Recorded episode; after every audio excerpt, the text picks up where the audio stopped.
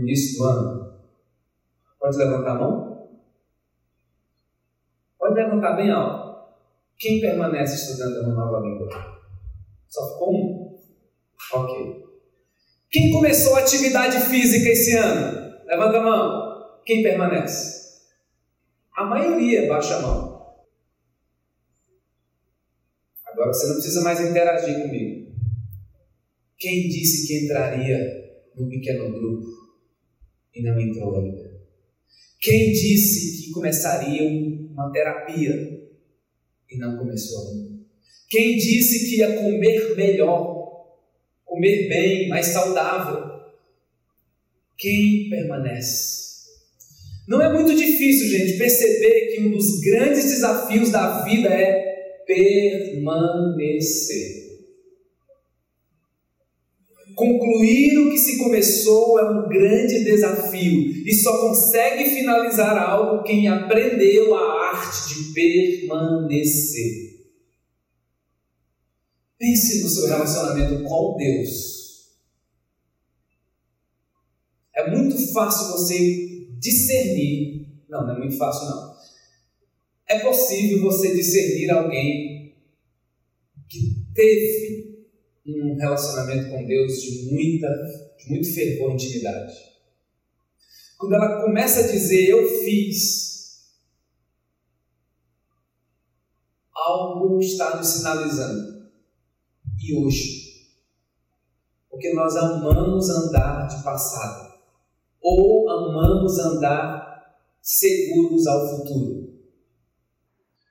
Uma conversa real é uma conversa do hoje, porque Deus só tem o hoje para nós.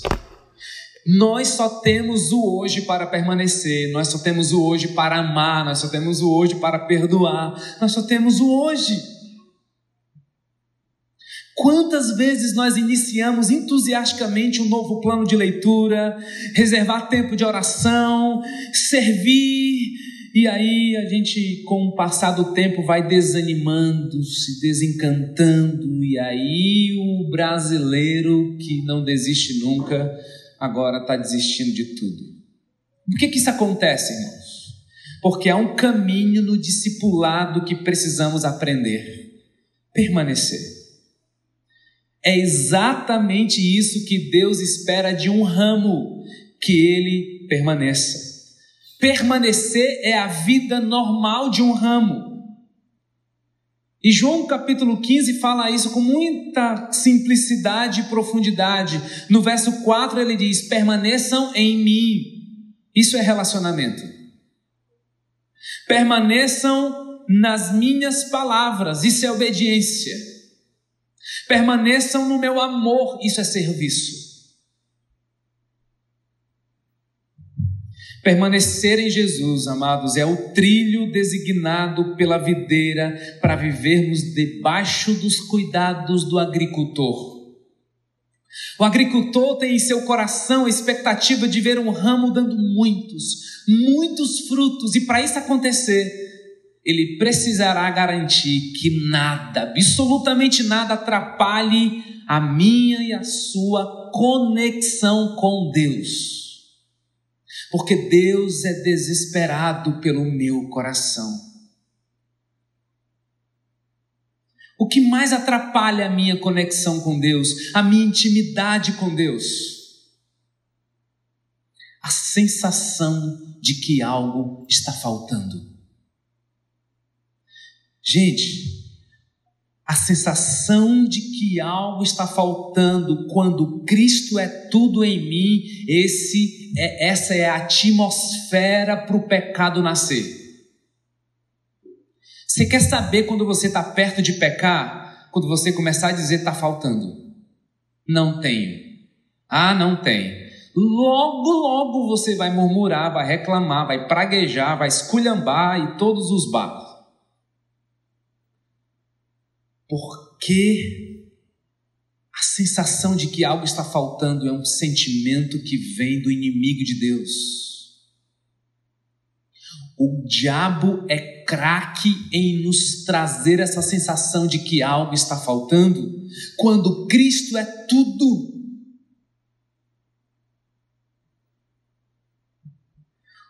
O diabo, irmãos, não tem brecha quando encontra um discípulo satisfeito em Jesus. Porque ninguém vende batata frita em porta de buffet. Já viram? Vai para um casamento lá num buffet. Você já viu alguém vendendo batata frita na porta? Não. Sabe por quê? Porque quem está entrando sabe o que vai comer. E quem está saindo já está satisfeito.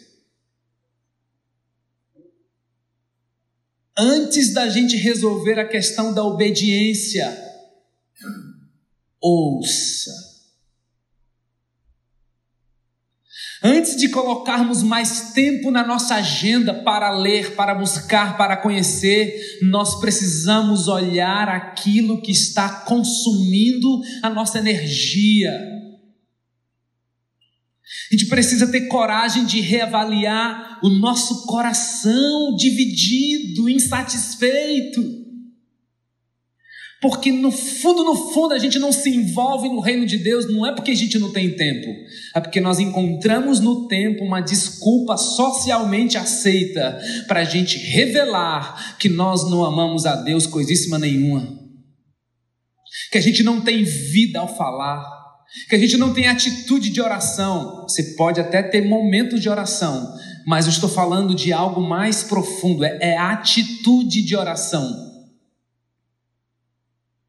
Ser ramo, irmãos, é permanecer. E só existe uma razão, uma forma para a gente resolver a nossa vida de obediência, de, de caminhada, de conhecimento de Deus, se a gente aprender a aceitar a nossa identidade de ramo. O ramo só tem um papel: permanecer. Somos discípulos e não desistimos nunca. Porque sem mim, diz Jesus, vocês não podem fazer coisa alguma. Gente, isso é de uma dimensão tão arrasadora para a minha alma eu tive que tirar muitos conceitos e preconceitos desse texto, porque uma, uma coisa, a primeira sensação angustiante é: como é? Eu não oro como deveria, eu não leio como deveria, eu não obedeço como deveria, eu não sirvo como deveria, eu não amo como deveria. Paz, mas minha vida está indo tão legal. Estou bem, financeiramente estou bem, meu namoro está bem, meu casamento está bem, minha empresa está bem, como explicar essa relação de que a vida está indo bem, Jesus não é o centro? Possivelmente, as coisas que eu estou fazendo sem que Jesus seja o primeiro representa nada para Deus. Peça para Deus revelar os seus nada. Porque Jesus declarou: sem mim, sem eu no centro, sem eu sendo o primeiro, vocês não podem fazer coisa alguma. Porque ser abençoado não é sinal da aprovação de Deus.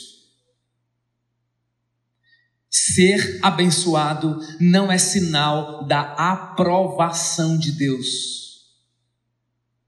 A chuva é para o justo e para o injusto. O sol é para o justo e para o injusto. Quem aprende a permanecer, aprende a receber. Essa compreensão é muito importante, amados, para a gente compreender o que é obedecer. Eu preciso aceitar a minha identidade de ramo, eu preciso aceitar que o estado natural de um ramo é estar conectado a uma pessoa, em primeiro lugar, não em primeiro lugar as palavras da pessoa, porque isso seria uma espécie de, uma espécie de bibliolatria. Tem gente que é muito íntimo da palavra de Deus e nada íntimo do Deus da palavra. A conversa aqui é sobre relacionamento, intimidade. Eu tenho certeza que é isso que está no coração do Rodrigo. É o conhecimento da intimidade, do relacionamento.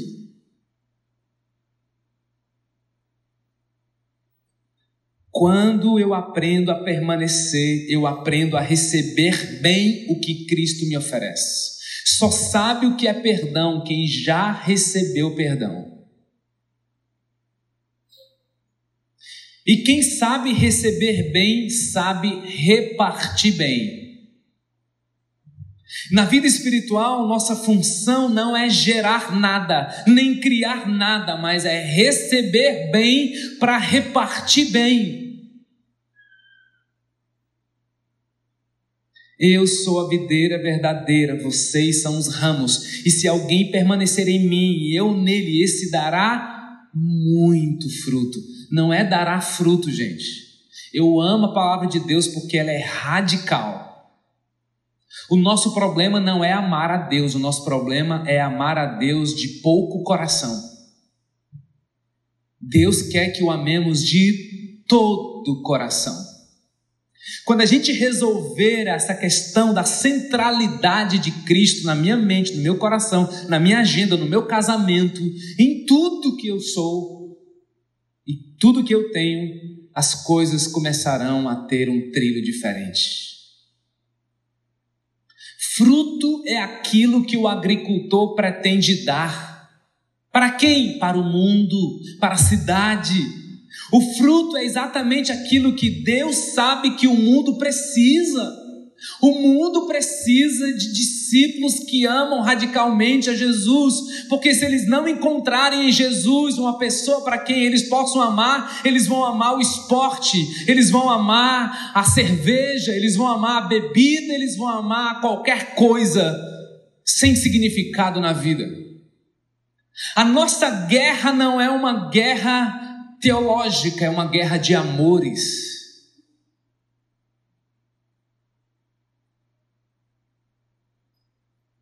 A nossa guerra, gente, é uma guerra de frutos, e frutos não mentem. O agricultor trabalha no ramo de uma forma muito tremenda. Ou ele corta, ou ele poda. E eu queria entrar nessa dimensão de aprendizagem com vocês. Porque a grande dificuldade não é aplicar a palavra de Deus à vida. A grande dificuldade é discernir Deus agindo através das dores da minha vida. É discernir o mover de Deus através do sim, do não, da dor, do silêncio, da dificuldade. Entende?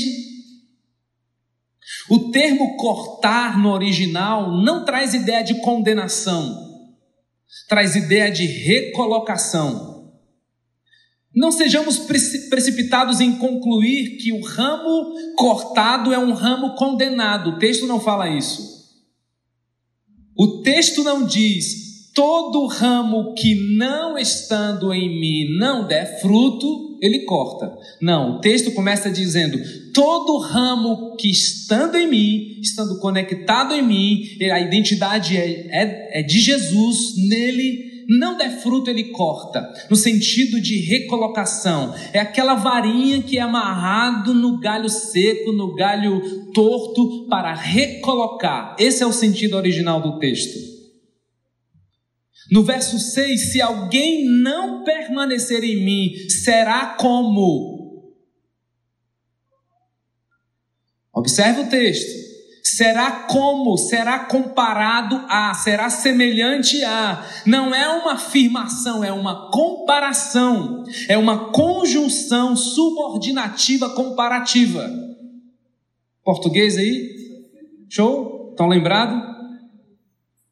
Embora seja um ramo infrutífero, se ainda está conectado à videira, gente, há um potencial para voltar a florescer. Eu vou repetir de novo, porque essa frase merece um amém. Embora seja um ramo infrutífero, se ainda está conectado à videira, há um potencial para voltar a florescer. Ah. Eu já tive momentos na minha vida, gente, que ninguém daria nada. Eu já andei apático, insensível, idiota, pornográfico. Até que, até que, é assim na nossa vida. Quando Deus nos encontra infrutíferos, o perfeito agricultor começa a cortar o que está morto em nós. Ele começa a tirar aquilo que tem cheiro de morte em nós. Ele começa a tirar do nosso coração os ídolos que ocupam o lugar de Deus. Pois tudo que não vem da videira, ou procede da carne, ou procede do mundo, ou procede do diabo. Mas nosso Deus é misericordioso e compassivo ele é cheio de compaixão, ele é especialista em reflorescer, ele é especialista em restaurar, em renovar, em recomeçar. Ele corta os espinhos, as folhas secas, o excesso de trabalho, o excesso de dinheiro, o excesso de paixão, de paixões, tudo porque ele me ama. E ele quer me trazer para o meu lugar de origem. Eu sou um ramo e meu lugar é em Cristo. E só ligado nele eu estou capaz de ouvi-lo e obedecê-lo.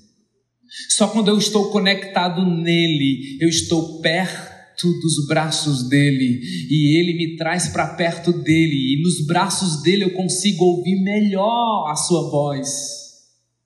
E de vez em quando ele me coloca nos seus ombros para eu olhar lá na frente como ele está vendo porque Ele me ama.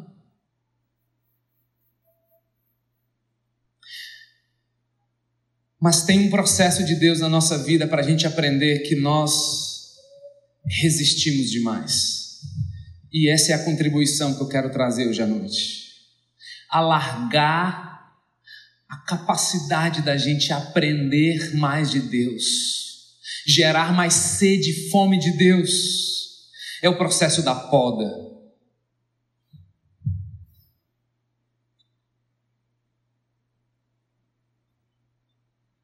A poda é um processo na vinha de Deus, porque demos muito fruto. A poda é aquela experiência na vinha de Deus depois que a gente faz um ótimo trabalho.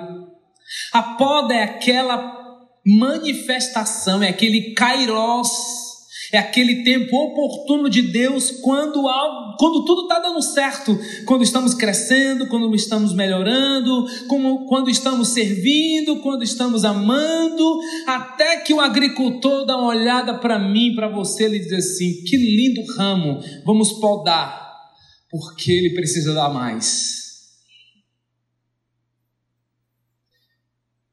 A poda representa o compromisso do agricultor em me ensinar a depender dele.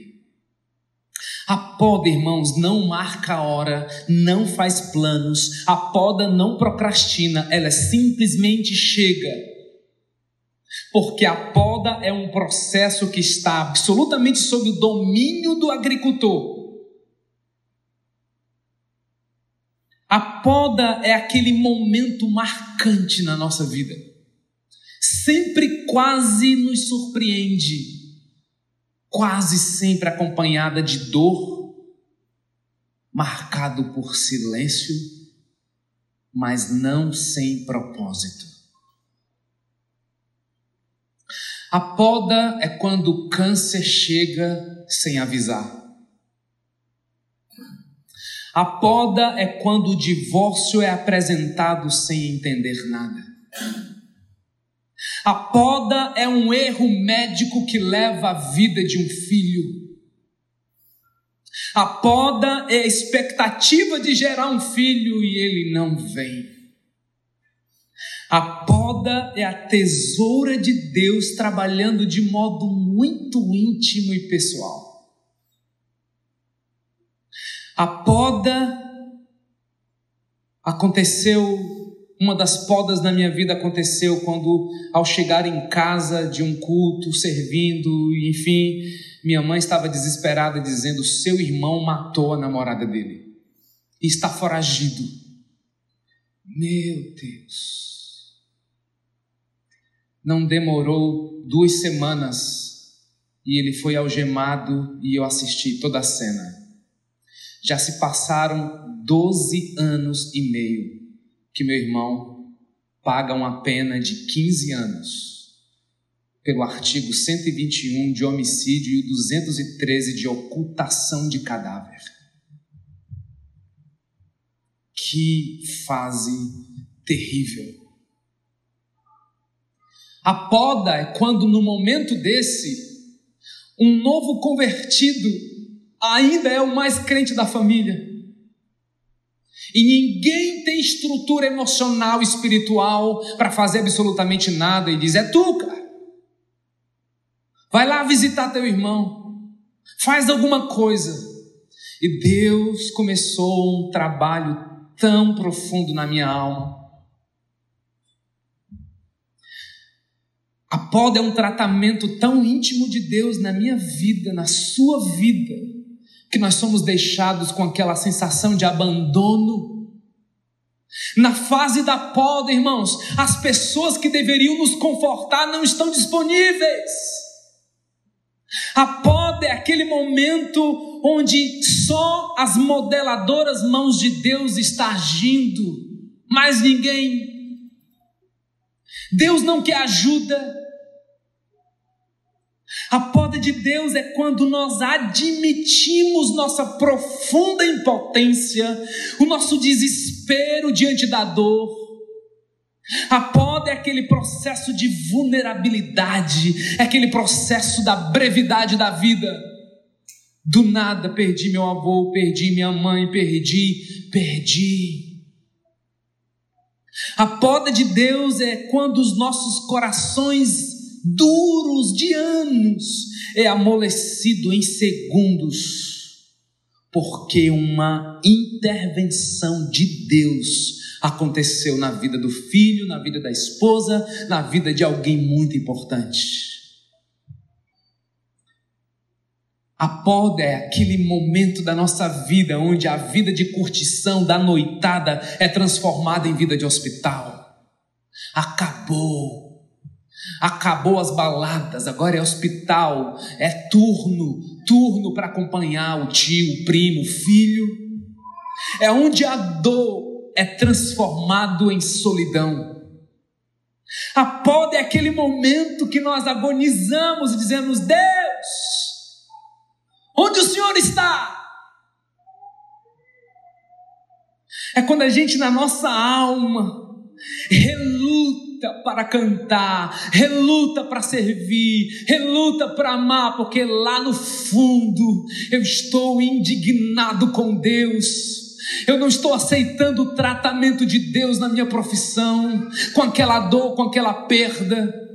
E invariavelmente nós que cuidamos de pessoas, vamos achar homens maduros na fé, maduros, antigos na igreja, mas eles são irrelevantes, infrutíferos, eles são mornos porque ele tem um relacionamento com Deus mal resolvido.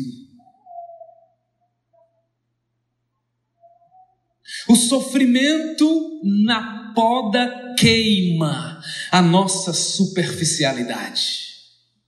A poda desfaz as vozes as vozes que dizem eu sou, eu tenho, eu consigo, consigo nada, que eu sou vulnerável. A poda é quando o sofrimento vem e lá na árvore do sofrimento a gente vê um recadinho escrito por Jesus: Eu passei por aqui, eu venci.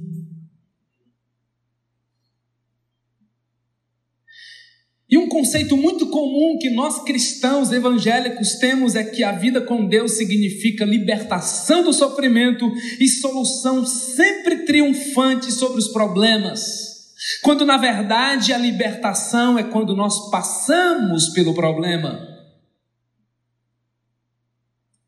A poda não foca a priori o resultado, ele foca o processo. Porque na mente de Deus, que ninguém sabe, só a sua soberania revela o que ele quer. Mas nas suas últimos momentos de vida, ele vai dando lampejos do seu caráter, dizendo: Se eu estiver te podando, algo de bom eu estou fazendo em você.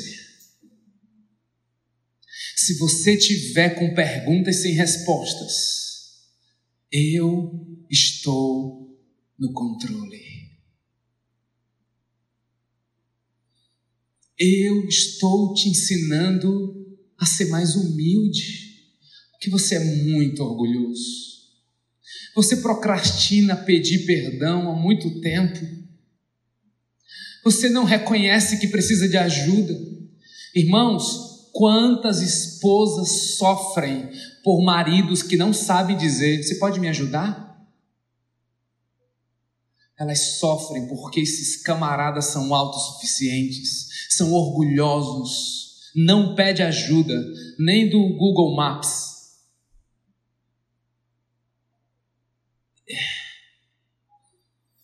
São pessoas insensíveis. E Deus, que nos fez para sermos ramos conectados, Ele vai dizer: Eu vou trabalhar em você, meu amigo. E se você está passando por essa poda, você não percebeu que sou eu?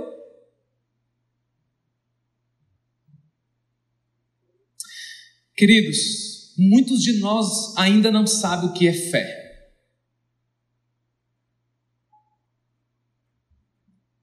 Muitos de nós andamos indecisos.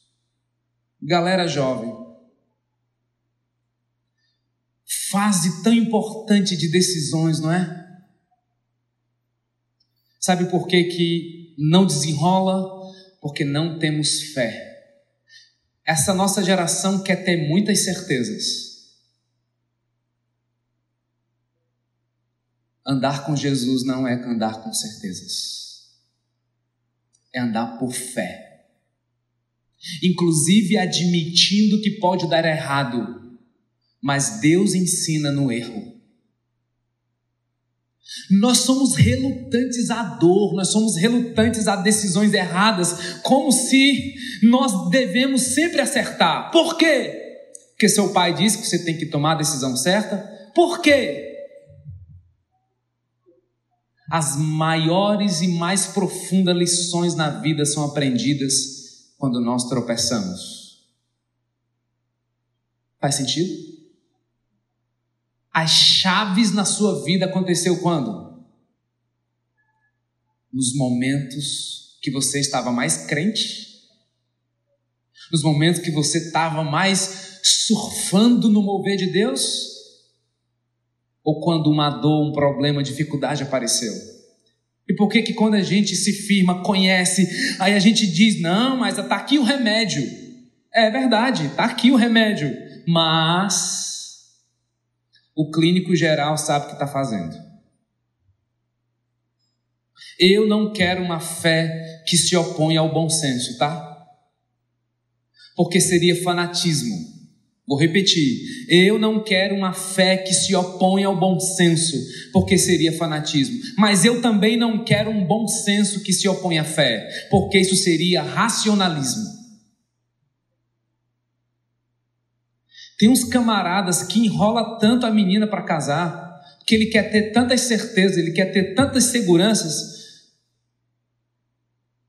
Acorda, companheiro. Pergunta para os teus pais, para os teus tios, o que é a, o, o segredo, a, a paixão de construir.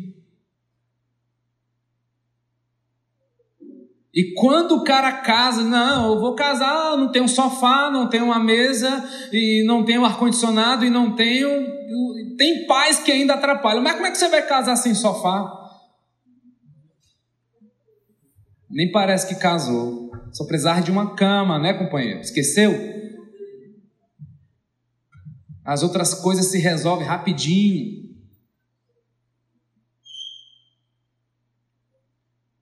Eu quero viver uma fé real. Vamos provar, vamos experimentar como é real a Sua presença em meio à poda de Deus. Eu quero viver uma fé real, gente, que vai além do fanatismo, além do racionalismo. Eu quero provar, eu quero experimentar, eu quero sentir, porque a poda de Deus é um ato de amor do Pai. Você pode não acreditar nessa frase agora, mas a poda de Deus é um ato de amor do Pai. Deus amou tanto Israel, gente, que Deus levou Israel para onde? Para o shopping? Levou Israel para o Beach Park lá, Fortaleza? Levou Israel para o deserto. Ele ama tanto a gente que ele nos conduz ao deserto para eu aprender, porque nós somos muito cheios de lições e de sabedorias. Todo mundo tem algo a dizer. A profetisa dessa cultura é o Facebook. Todo mundo tem algo a dizer, uma opinião para tudo. Nojento. A nossa cultura da informação, da articulação, do conhecimento, da profundidade é vazia, por quê? Porque não é aplicável quando vem a poda. São esses camaradas que vivem crise de fé, porque foi abandonado pela namorada. Acabou o namoro aí, tem crise de fé. Ou o dinheiro, a empresa quebrou, crise de fé. São esses camaradas que não aprenderam que a lição mais importante da vida é aprender que Deus é suficiente. Deserto é um lugar de filho amado. Deserto existe não para um porquê, mas para um para quê. Para que Deus me leva ao deserto? Para eu aprender que tudo que eu preciso está em Jesus e Jesus está em mim. Logo, a cura para a alma está em mim. A cura para essa cidade está em você. Amém, gente? A cura para essa cidade está em você. Quem vos fala aqui é um cara que luta com medo, com a covardia, com a timidez. Sempre sentei no canto de tudo não queria ser visto, não queria ser percebido, não queria ser notado. Até que eu entendi pela dor, pelo senso de responsabilidade, que eu tenho uma missão. E que eu não vim aqui só correr 15 quilômetros com o Evandro. Obrigado, Evandro. Vamos ali correr 10 quilômetros. Não, só mais um, só mais um, só mais dois, só mais três. Ainda corri 15. Valeu. Foi bom demais. Mas eu não vim aqui para isso. É lá no deserto que eu aprendo que minha satisfação, está lembrando do que é permanecer? É estar conectado de modo satisfeito em Jesus. O que é, onde é que o pecado nasce? Na cultura da insatisfação. Deus me leva ao deserto para eu aprender que a minha satisfação está em Jesus, porque o Senhor é meu pastor. O Senhor é meu pastor. Não tem i. Não tem i na Bíblia. É vírgula. É uma afirmação. Não tem prerrogativa para e se, e, e se botasse um e, e se Deus quiser, e se Deus quiser nada. O Senhor é meu pastor, vírgula, nada me faltará. Tá ligado? Que ele já nos deu tudo que nós precisamos para a vida, lá em 2 Pedro 1,3. Gente, quando a gente for cheio da satisfação de Jesus, meu amigo, isso aqui que vocês estão vivendo vai, vai transbordar.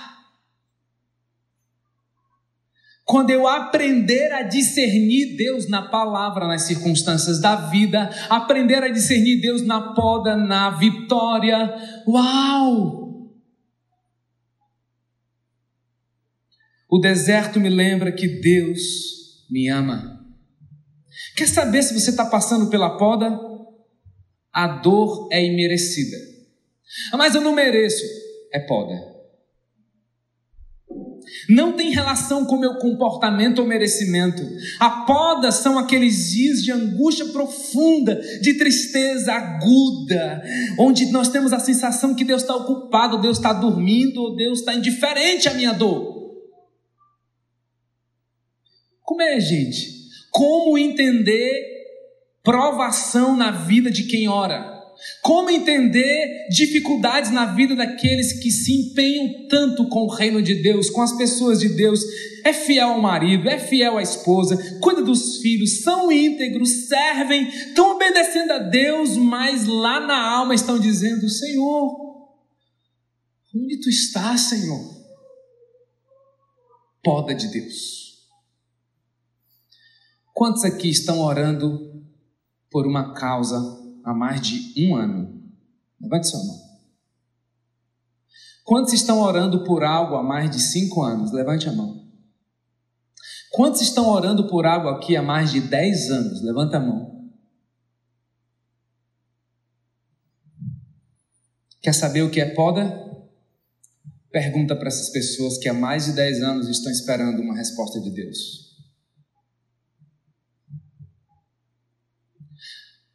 A dor, gente, na poda é acompanhado de silêncio. E como conciliar as nossas crises mais agudas com o total silêncio de Deus? Na poda, o silêncio de Deus grita mais alto nos nossos ouvidos do que o barulho das ondas, porque os céus estão em silêncio. O silêncio de Deus não discernida, não aceita, não compreendida, gera crentes com crises de fé. Crise de fé é sempre produto do silêncio de Deus, ou da ausência da manifestação visível de Deus, ou audível a gente crê nele, mas quando nós estamos no vale da sombra da morte, é que a gente pergunta, a gente troca o vale pelo, será que vale a pena seguir Jesus? A dúvida se Deus fará, se Deus falará, se Deus se moverá, torna o vale ainda mais angustiante, o que de fato é. E se passamos pelo vale e não vemos o agir de Deus, nem ouvimos a voz dele, a gente chega do outro lado da vida pior. Se nós atravessamos o vale da sombra da morte e não ouvimos a voz do Deus amoroso no silêncio que diz: Ei filho, ainda que passe pelo vale da sombra da morte, você só tem que se agarrar a uma frase: Não temas eu venci. Eu sou teu pai. Corre para os meus braços. Tem intimidade comigo. Fala comigo, invoca meu nome, chama por mim, declara que o teu amor por mim, não só na hora do louvor, na tua empresa, na tua faculdade, tenha o prazer de ser o ridículo, tenha prazer, tenha uma causa pela qual morrer. Porque quem tem um para quê suporta qualquer como.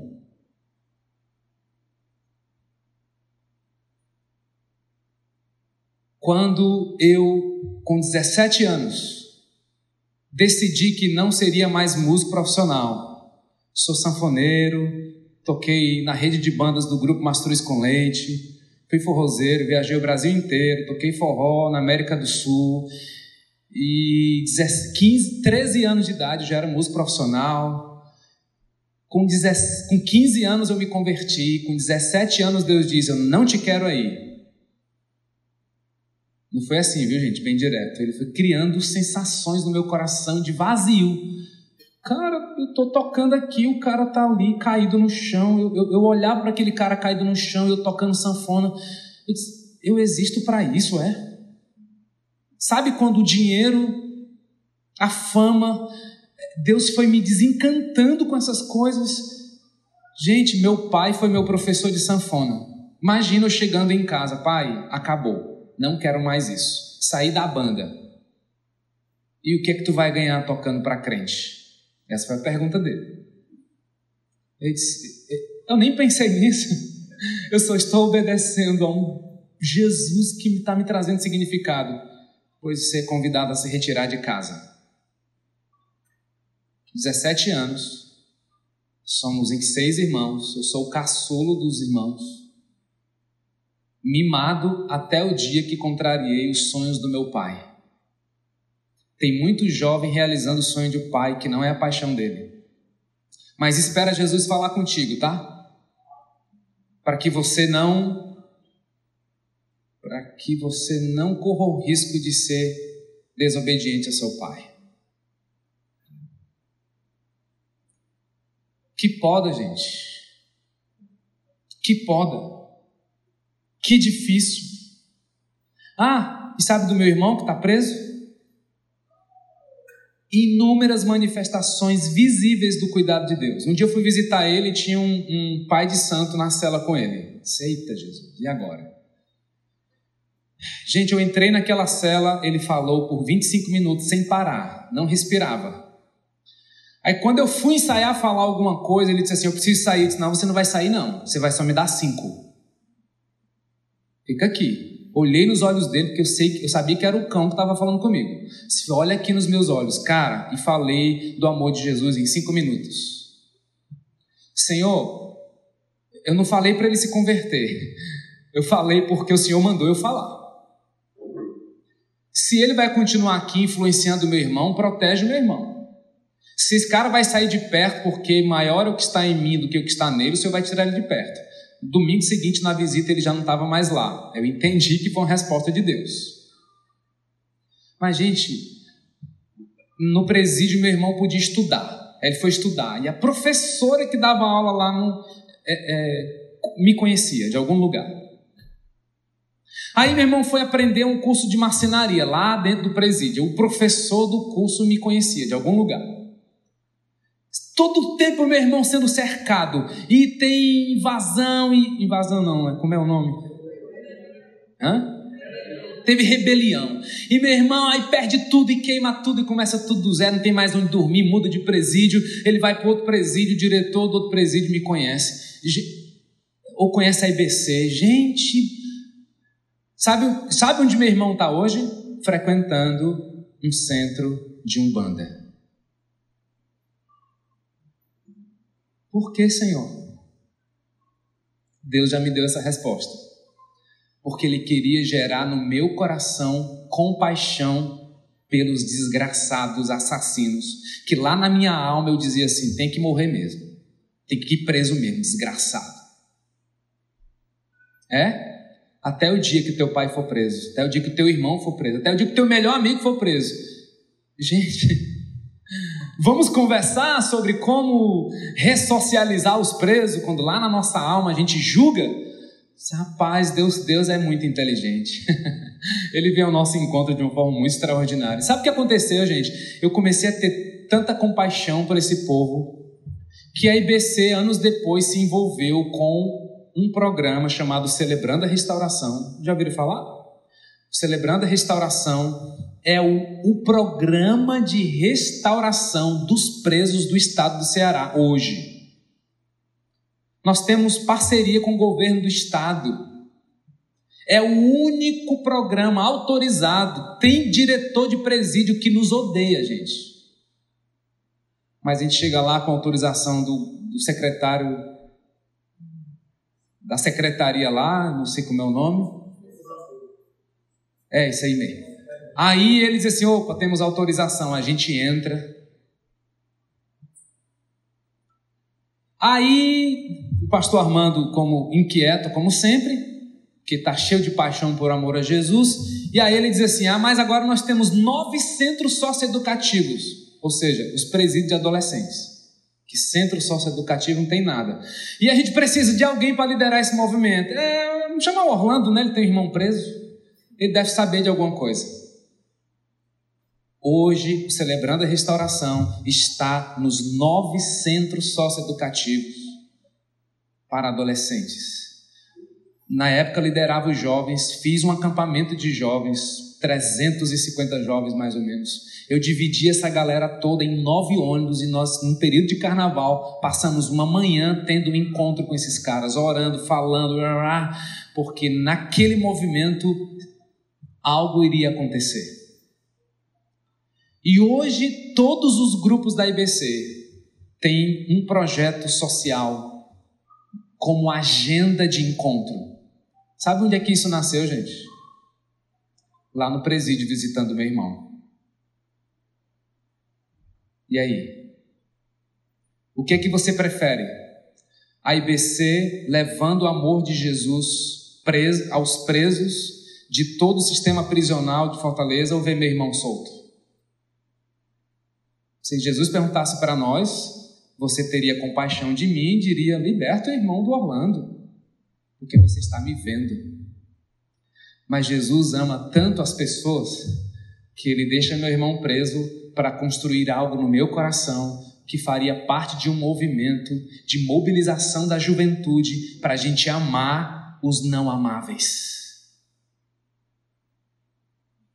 Poda de Deus, não é? Gente, a minha raiz é pentecostal. Me converti na Assembleia de Deus. Eu fui treinado a ver Deus em meio ao barulho gostoso dos glórias, aleluias e línguas repartidas. Eu fui atraído pelo Deus que se manifesta no monte. Uau! Que eu aprendi que orar de madrugada a fila é menor e que eu sou atendido mais rápido, e que as vigílias de oração, meu amigo, 10 da noite às 5 da manhã era pouco. Eu nasci nesse ambiente maravilhoso, e Deus sabe no meu coração o amor, o respeito que eu tenho, e as raízes, e, e as sementes de oração que eu carrego na minha vida hoje. A devoção pela palavra, a prontidão, o eis-me aqui, muita gratidão pela Assembleia de Deus na minha vida, mas eu não aprendi que Deus age no sofrimento lá. Porque depressão é coisa do capeta. E que problema psicológico tem que ter sete semanas de campanha de oração. E a gente vai sendo um fanático que a gente não discerne que Deus age na escuridão da alma quando entra nas questões emocionais, aí é um mundo, né, gente? Tem algum psicólogo aqui?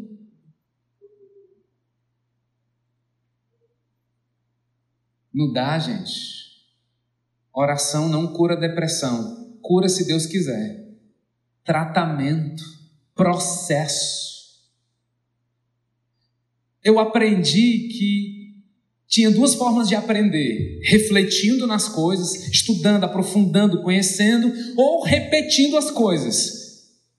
Repetição, eu vou repetindo 12 passos, parará e eu vou aprendendo. Isso é o senso comum. Mas Deus também ressignifica o sofrimento. Coloca mais um R aí. Reflexão, repetição e ressignificação. Deus não desperdiça uma dor. Você quer obedecer a Deus mesmo? Eu quero, você quer? A gente precisa discernir o Deus que corta e o Deus que poda. A gente precisa discernir os kairós de Deus na nossa vida.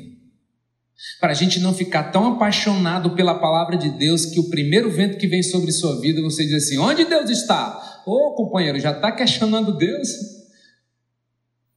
Isso é pecado. Ah, Deus, mas também, né? Olha aqui, quanto tempo eu sou tão fiel a Ti, eu estou dando dízimo, eu estou servindo, eu estou orando, eu estou amando. Ô oh, Deus, manda um varão aí, Senhor. É mesmo que você está falando isso com Deus? Gente, Deus é tão esperto. Eu amo Jesus, ele, é, ele me pega sempre. Quando Mateus capítulo 28 diz Façam discípulos de todas as nações, batizando-os em nome do Pai, do Filho e do Espírito Santo, ensinando-os a obedecer, a guardar a tudo que lhes tem ordenado. E eu estarei convosco todos os dias até a consumação dos séculos. Esse texto, vez ou outra, está me, me, me deixando tonto. Sabe por quê? Porque eu aprendi que eu tinha que ensinar as pessoas tudo que Jesus me disse. Mas não é isso que o texto diz. O texto diz que eu tenho que ensinar as pessoas a obedecer a tudo quanto Jesus lhes ordenou. Agora, se você é pai aqui, mãe, você vai saber o que eu vou lhe falar agora. Como é que ensina a Bíblia para um filho, gente? Sinceramente, nos momentos mais crentes da sua casa, conta nos dedos quantos cultos poderosos vocês tiveram em família. Sabe quais são os momentos mais poderosos? Não é quando eu leio a Bíblia para os meus filhos, é quando meus filhos leem a Bíblia em mim. É quando eu cumpro aquilo que eu prometo. É quando eu sou ríspido com a minha esposa e os meus filhos presenciam e eu peço perdão para ela na presença dele. Porque eu pequei contra ela na presença deles. E peço perdão a eles também. Como é que eu ensino meu filho a perdoar se não for mostrando, me relacionando? Sabe qual é um grande problema que nós temos? É que nós queremos consertar as pessoas. Deus não nos chamou para consertar pessoas, Deus nos chamou para nos conectarmos com as pessoas. Essa geração não quer ouvir mais você, ouvir você falando de Jesus para eles. Você tem que ganhar eles para você, para eles ver Jesus em você e você ganhar eles para Jesus. Está entendendo? Porque obediência é tão importante. Obedeça. A melhor forma de ministrar, de discipular os meus filhos é dizendo: anda comigo, vem comigo. É conversando, é dialogando, porque meus filhos me fazem perguntas que eu fico maluco. Cinco anos de idade, minha filha olhou para mim esses dias e disse assim: Pai, você nunca vai deixar a mamãe, não, né? Na mesma hora ela disse assim: Mamãe, você nunca vai deixar o papai, não, né?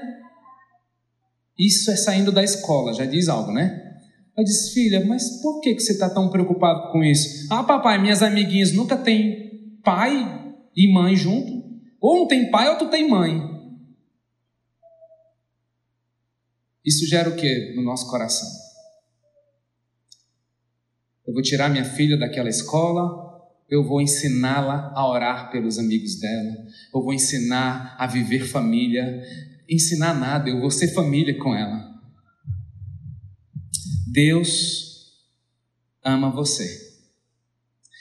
E Ele não medirá esforços para te ensinar, quer seja no vale da sombra da morte, quer seja lendo as Escrituras, mas o meu, meu foco nessa noite aqui era trabalhar um pouquinho o momento Kairos.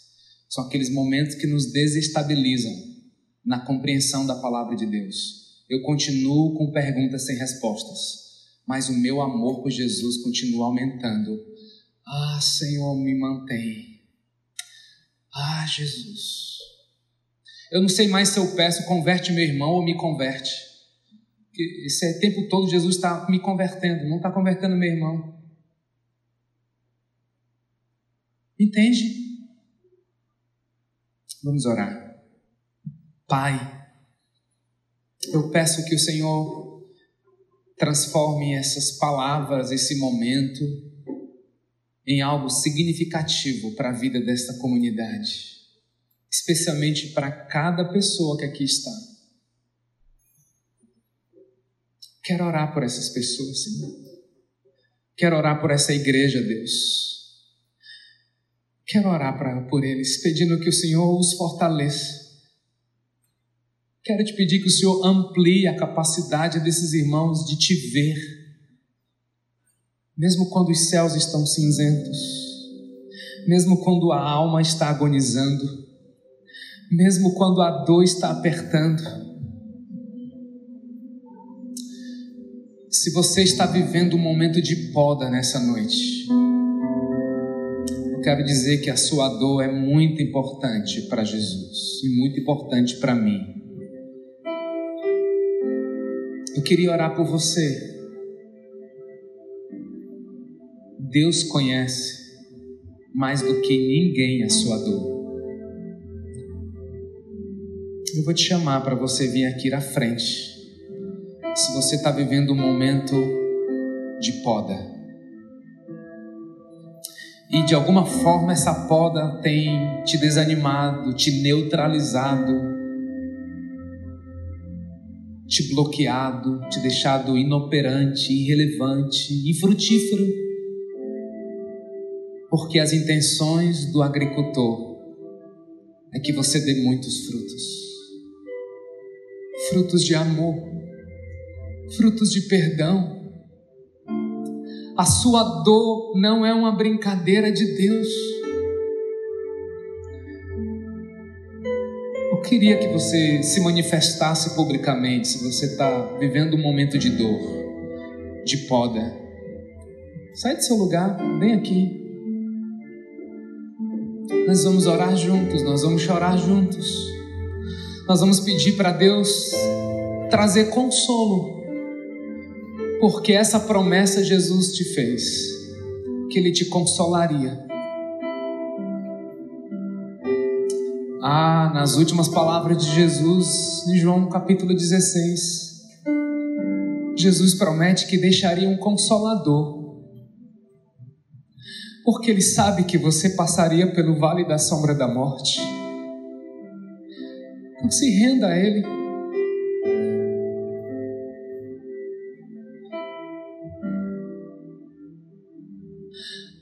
A dor não tem a última palavra sobre sua vida. Há algo muito especial que Deus está fazendo em você. Acorda, se renda, se entregue, se prostre, se apresente, rompa as tuas desculpas, a tua preguiça, a tua procrastinação, se renda em meio à dúvida, mas se renda nos braços de quem cuida de você. Quantas vezes, por constrangimento do patrão, a gente fala uma mentira? Por quantas vezes, por constrangimento do namorado, da mulher, a gente deixa de se engajar no reino de Deus? Deus tem um chamado para você, mulher. Deus tem um chamado para você, homem. Deus está agindo, está trabalhando. Ah, você não sabe ainda porque Deus te levou para aquele lugar, para aquela cidade, para aquela igreja. Você está perdendo tempo. Deus já está falando.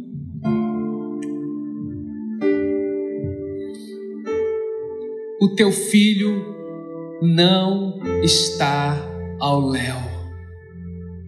Deus está soberanamente se o meu irmão ainda está vivo diante de tantas rebeliões e balas e loucuras, eu ainda tenho esperança. Mas a minha esperança está em Jesus. Que Jesus tenha misericórdia dele. Que Jesus tenha misericórdia do seu filho, do seu pai. Não pare de orar pelo seu pai. Não pare de se submeter à sua mãe. Não, em nome de Jesus. Deus está limpando os nossos ouvidos para ouvirmos a Sua voz, para ressignificar o nosso contato com a Bíblia você ainda não tem se apaixonado pela Bíblia, não tem lido a palavra de Deus, e você se culpa por isso, por quê? Porque você ainda não aceitou que você é ramo, e o teu lugar é conectado na videira, não é em projetos, não é em dinheiro, não é em empreendedorismo, não, o teu lugar é conectado à videira, permanece em Jesus. Primeiro lugar o reino de Deus e você verá o sobrenatural. As demais coisas serão acrescentadas. Deus promete que do nosso interior fluiriam rios e não lagoas. Lagoas são águas paradas, rios é água corrente. Do teu interior vai fluir rios de águas vivas. E quando essa água começar a correr, ela vai te lavar, ela vai te curar, ela vai te encantar, ela vai te abençoar, ela vai te transformar. Deus nos prepara para a gente cavar mais fundo em nosso relacionamento contigo.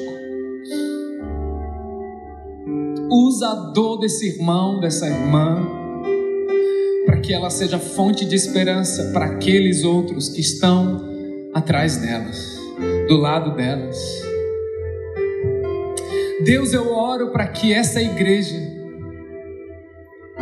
seja tão íntima do agricultor, da videira, que nós veremos o fruto do penoso trabalho e que a multiplicação dessa igreja não será de números, será de vida, vida, de amor, de famílias restauradas, de jovens apaixonados. Em nome de Jesus, Pai. Tem pessoas aqui à frente que Deus chamou para liderar, que Deus chamou para influenciar. E nessa noite Deus está ressignificando a tua dor, o teu silêncio, para dizer: meu filho, eu quero usar o teu processo para abençoar outros, para fortificar outros, porque você está aqui, porque você é firme, porque você não desiste, porque você não está na lista dos desesperançados, você está na lista daquele que entende que todas as coisas cooperam para o bem daqueles que amam a Deus, que Deus não erra, Deus é perfeito em seus planos e que nenhum dos seus propósitos serão frustrados. Aleluia. Renova a fé deles Coloca ele em teus braços.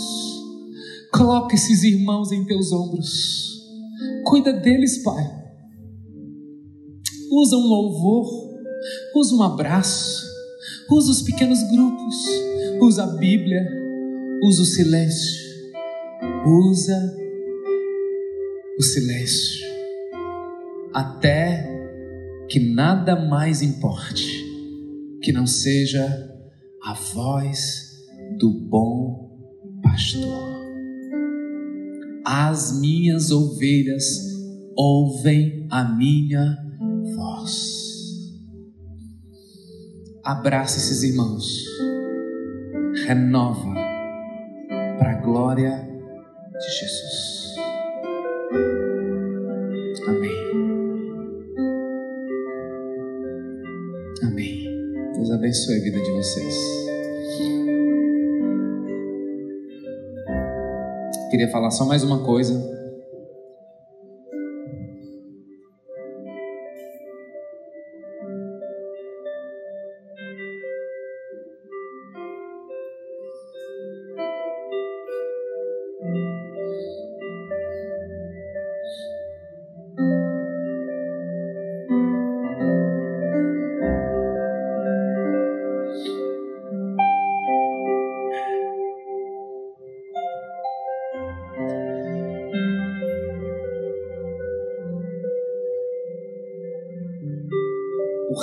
Deus é um reino de opostos.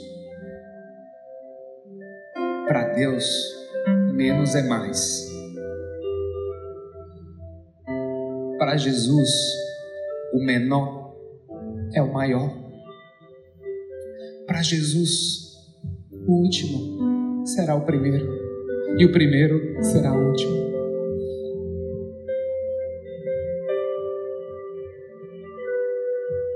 Reino de Deus não é soma, é multiplicação. Deixa Deus sarar vocês, porque essa igreja será um sinal vivo para essa cidade do amor que flui sem pieguice, sem regras, sem paredes só amor jorrando. Mas nós não saberemos amar até que a gente abrace a nossa identidade de filhos amados. Você é muito amado, viu? Você é um privilegiado de fazer parte dessa comunidade.